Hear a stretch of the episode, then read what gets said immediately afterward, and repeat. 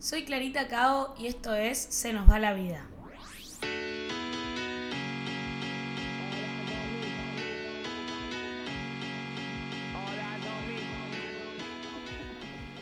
Hace poco tuve la oportunidad de viajar sola por trabajo a una de mis ciudades favoritas, Nueva York. Siempre quise ir en otoño porque sé que los árboles se ponen de un color increíble, pero esto dura solamente tres semanas, así que es muy difícil invocarle con la fecha. Esta vez tuve suerte y lo logré. Me dediqué 100% a sacar fotos y un día me di cuenta que estuve 3 horas abajo del mismo árbol en el Central Park, pero para mí parecieron solamente 10 minutos. Perdí totalmente la noción del tiempo porque estaba haciendo lo que a mí más me gusta en uno de mis lugares preferidos. Ahí fue cuando se me ocurrió hablar sobre este tema. ¿Qué es el tiempo? ¿Existe? ¿Qué hacemos con nuestro tiempo? Y lo más importante, ¿cómo aprendemos a disfrutarlo? Es difícil definirlo y de hecho investigando me di cuenta que había un montón de definiciones, desde Einstein que decía que el tiempo es relativo hasta teorías en las que dicen que el tiempo no existe, pero lo loco es que por más de que esto sea intangible y sea difícil de definir, es una palabra que usamos todos los días y tenemos muy presente en nuestra rutina diaria. Por más de que existan días, horas, meses o años, nosotros tenemos nuestra propia percepción del tiempo que depende 100% de las experiencias.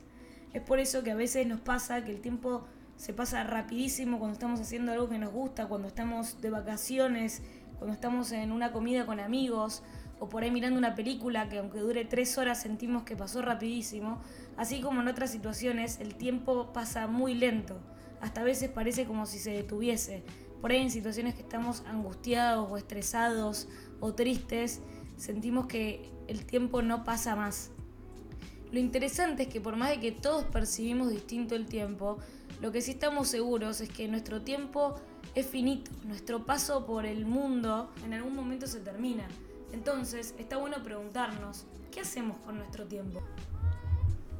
Steve Jobs dijo una frase que yo uso mucho como motivación, que dice, si vives cada día como si fuera el último, algún día tendrás razón. Él contó como en una charla como a partir de esta frase él decidió todos los días levantarse, mirarse al espejo y preguntarse si estaba contento con lo que iba a hacer ese día, si, si ese día fuese su último día, si él quería hacer lo que iba a hacer.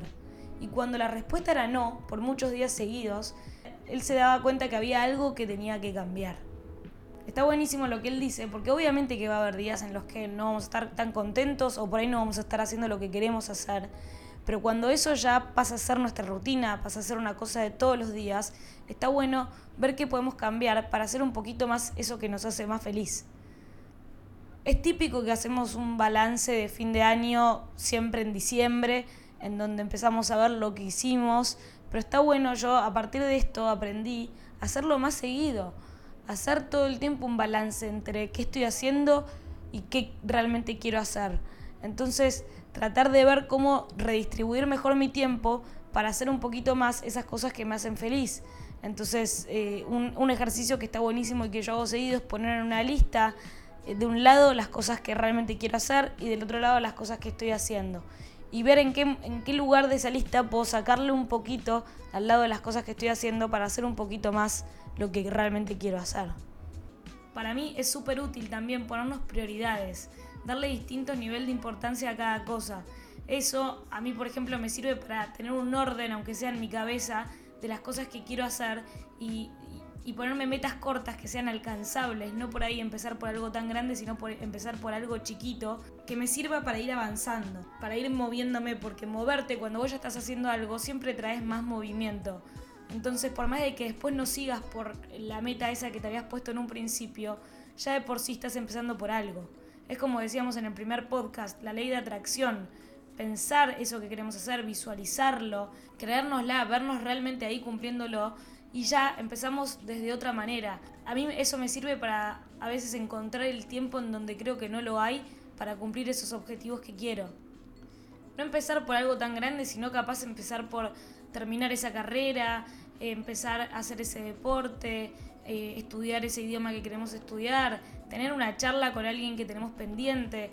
Yo también uso muy seguido pensar en si mañana fuese mi último día, ¿qué tendría pendiente? ¿Qué me hubiese gustado hacer que no hice? Y por ahí aprovechar y no esperar a mi último día, sino intentar hacerlo hoy para ser un poquito más feliz.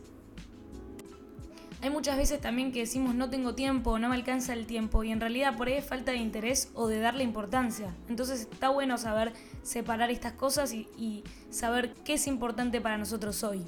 Saber darnos cuenta en qué queremos dedicar nuestra energía o en qué queremos usar nuestro tiempo.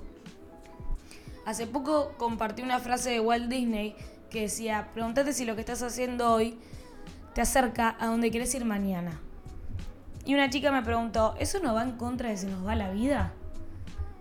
Me sorprendió mucho la pregunta porque para mí se nos va la vida es, un, es una manera que tengo de, recordarme todos los días lo, lo, poquito que estamos en esta vida y lo importante que es tratar de disfrutarla o por lo menos intentarlo al máximo. Entonces, eso no significa que voy a ir por la vida sin objetivos, sin metas, sin sueños, porque si no eso no tendría mucho sentido. Por eso para mí es súper importante tener sueños, tener una ilusión, tener ganas de concretar algo, ponerle, eh, ver cómo estas cosas pasan de ser una idea, de ser algo que empezó por ahí en una charla o algo chiquito o algo que empezó con una meta corta, a terminar en algo gigante y algo que se hace realidad después de mucho esfuerzo, laburo, tiempo y mucho amor. Entonces, para mí eso es parte del camino, es parte de vivirlo, desde otra manera, porque por más de que llegues o no a esos sueños, ya transitas el camino distinto, porque estás en búsqueda de algo, en movimiento, y eso trae otras cosas nuevas todo el tiempo. Hay veces que yo ya casi me lo tomo como un juego y empiezo a decir, voy a hacer esto, voy a lograrlo para ver si realmente puedo hacerlo. Y ya me divierte de por sí estar tratando de hacerlo. Ponerse desafíos, cosas que capaz creemos que no podemos lograr y empezar a pensar que sí y hacerlo realidad. Tony Nadal, el tío y ex entrenador de Rafa, contó una anécdota de, de, una charla que ellos tuvieron antes de una final contra Federer, en la que Nadal le preguntó cómo lo veía y él le dijo que tenía que aceptar la realidad de que su rival era muchísimo mejor que él técnicamente y que la única manera que él tenía de ganarle era dejar todo en cada punto, dejar todo en ese partido como si fuese el último, ponerle mucha ilusión y así era la única manera que podían llegar a ganarle. Está bueno pensar en qué estamos poniendo nuestra energía, en qué estamos usando nuestro tiempo, si realmente eso nos, nos hace feliz, porque nunca es tarde para volver a arrancar, para volver a ponerle amor, esfuerzo y laburo a eso que tanto queremos, para sacarnos de encima esas trabas que nos ponemos o, es, o esas veces que decimos que no lo vamos a lograr, para empezar a verlo desde otra manera. Les dejo una última frase que dice Tony, que me pareció muy interesante, que dice, nunca una excusa nos hizo ganar un partido.